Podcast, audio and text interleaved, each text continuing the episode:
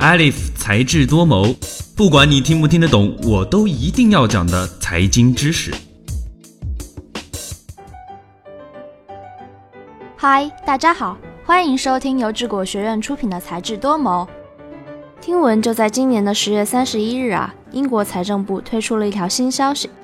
英国政府将对亚马逊、脸书与谷歌等硅谷科技巨头在英国的征税方式做出大型的改变。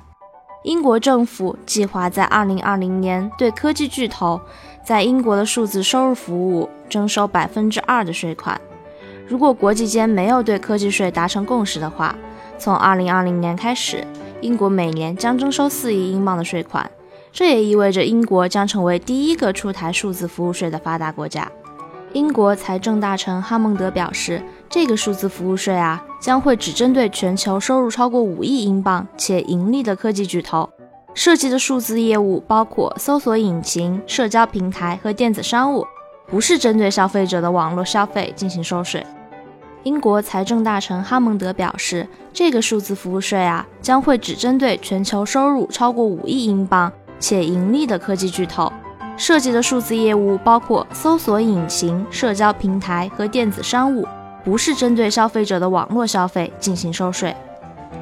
哈蒙德表示，科技巨头们在英国疯狂吸金，却没有按照相应的收入比例缴税，这对英国来说十分不公平。英国觉得，你们这些大佬们在我们国家赚了这么多的钱，不给我们多缴税，我们觉得很亏。所以，为了缓解这种被他们认为不公平的现象，他们修改了英国对外征收数字税的这一条款。哈蒙德还说，该税将于二零二零年四月推出，税率为百分之二，预计一年就能收税四亿英镑。近年来，大型的科技公司一直积极在英国扩张，尽管英国脱离欧洲联盟给这些科技产业的发展带来了些许不确定性，但是谷歌、Snapchat 和苹果公司。都积极在伦敦大幅增加雇员、拓展业务，但是这些大公司随着自身在英国范围内的扩展和不断增加营收，他们到底需要向英国交多少税呢？我们先来了解一下英国亚马逊在去年的缴税情况吧。二零一七年，亚马逊在英国的业务收入增长至十九点八亿英镑，相比去年利润增长了三倍。但缴纳的税收相对于二零一六年的七百四十万英镑，却下降到了四百五十六万英镑，缴税缩水了将近百分之四十。亚马逊发言人当时在一份声明中表示：“我们在英国和所有我们经营的国家都缴纳了必要的税款。”让我们再来看看谷歌。根据二零一三年英国政府的调查，谷歌从两千零六年到二零一一年在英国获得收入一百六十亿美元。但仅支付了一千六百万美元的英国公司税，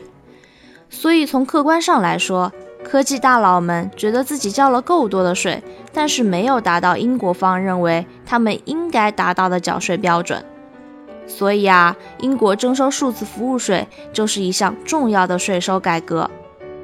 以上就是我们对于英国征收数字服务税的一个简单介绍了。持续收听才智多谋，获得更多实时资讯的解读。想要获得本期节目的文字版，欢迎关注智果学院的微信公众号，回复关键词“英国数字服务税”就能获得相应的文章推送了。今天的节目到这儿就结束了。本期节目的文字稿我们会在智果学院的官方微博中同步更新，喜欢就请给我们点赞吧。我们下期再见，拜拜。